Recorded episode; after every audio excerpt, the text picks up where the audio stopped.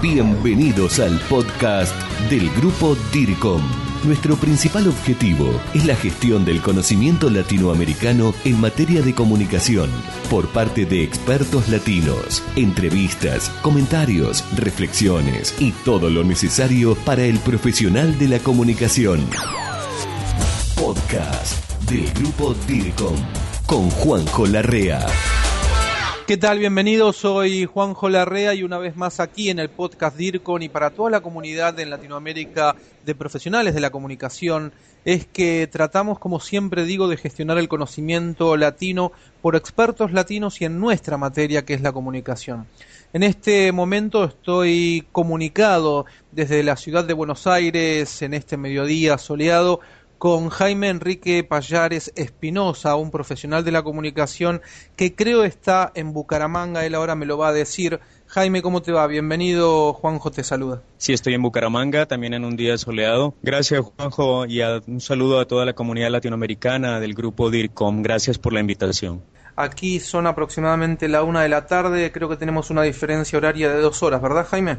Dos horas correcto, aquí tenemos las once y cinco de la mañana. Jaime, le cuento a la gente, es comunicador organizacional de la Universidad Autónoma de Bucaramanga y magíster en educación. El motivo de mi llamado es porque incluso gracias a las redes sociales, en este caso Facebook, Jaime se contacta y nos comenta que en la universidad que él trabaja han hecho una investigación en más de 100 empresas en Bucaramanga. Sí, es correcto, Juanjo. El objetivo de la investigación fue identificar el impacto del comunicador organizacional en Bucaramanga y su área metropolitana en las empresas de distintos sectores, de todos los sectores, del sector comercio y turismo, educación, salud, ONGs también, servicios públicos, etcétera. Grupo DIRCOM, gestión del conocimiento latinoamericano en comunicación y por expertos latinos. A mí me suena muy interesante la investigación porque en los viajes que he hecho en algunos países de Latinoamérica el comunicador organizacional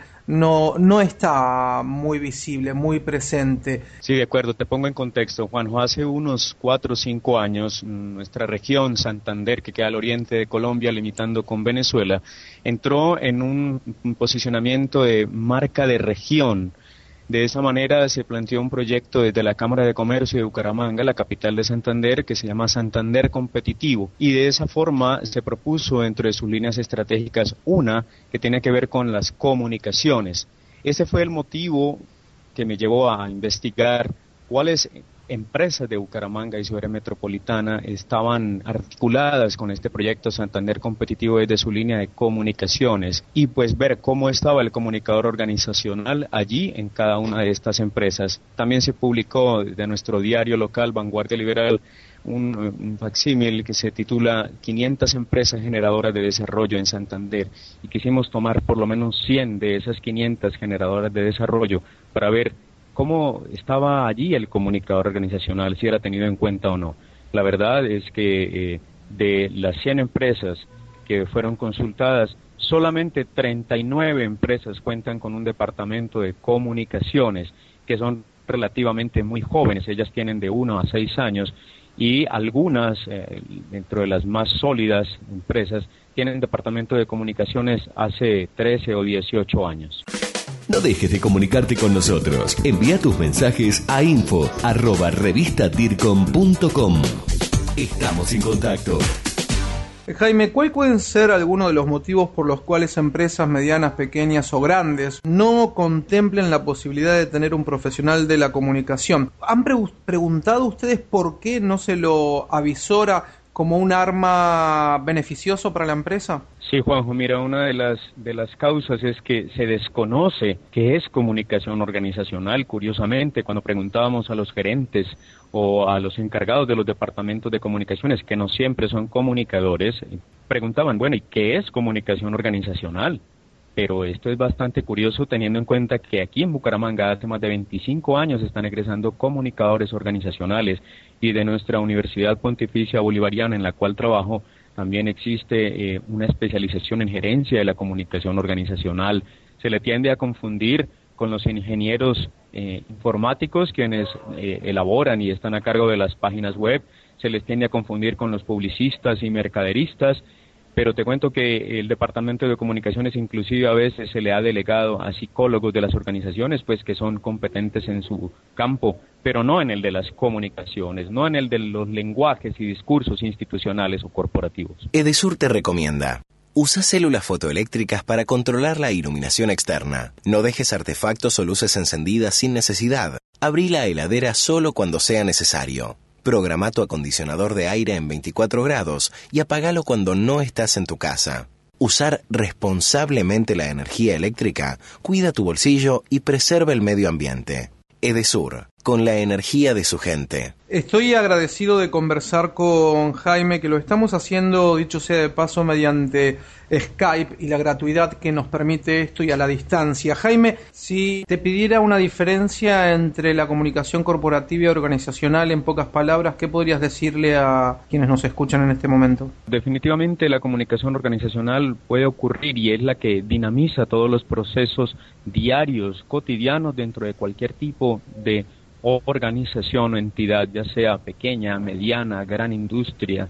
Ya la comunicación corporativa es un poco más estructural, es más consistente, estamos hablando allí de instituciones de, de, medianas hasta grandes instituciones que manejan discursos bastante elaborados y oficializados, ya sea en medios impresos o virtuales. Pero ¿qué otros resultados han han tenido y que puedas compartir con nosotros, por supuesto. Sí, Juanjo, claro está. Por ejemplo, tenemos que en las organizaciones, en estas organizaciones donde se tiene en cuenta la comunicación organizacional, la comunicación corporativa, solamente 42 de ellas cuentan con un plan estratégico en comunicaciones, las demás no lo hacen. Lo que podemos evidenciar es que se sigue observando, se sigue entendiendo la comunicación de manera reactiva, nunca planeada ni estratégica. Es decir, tenemos un, tenemos un problema de comunicación, arreglémoslo diseñando una página web, hagamos un boletín virtual, pero nunca se ve con qué fin se está diseñando esta herramienta comunicativa, sino,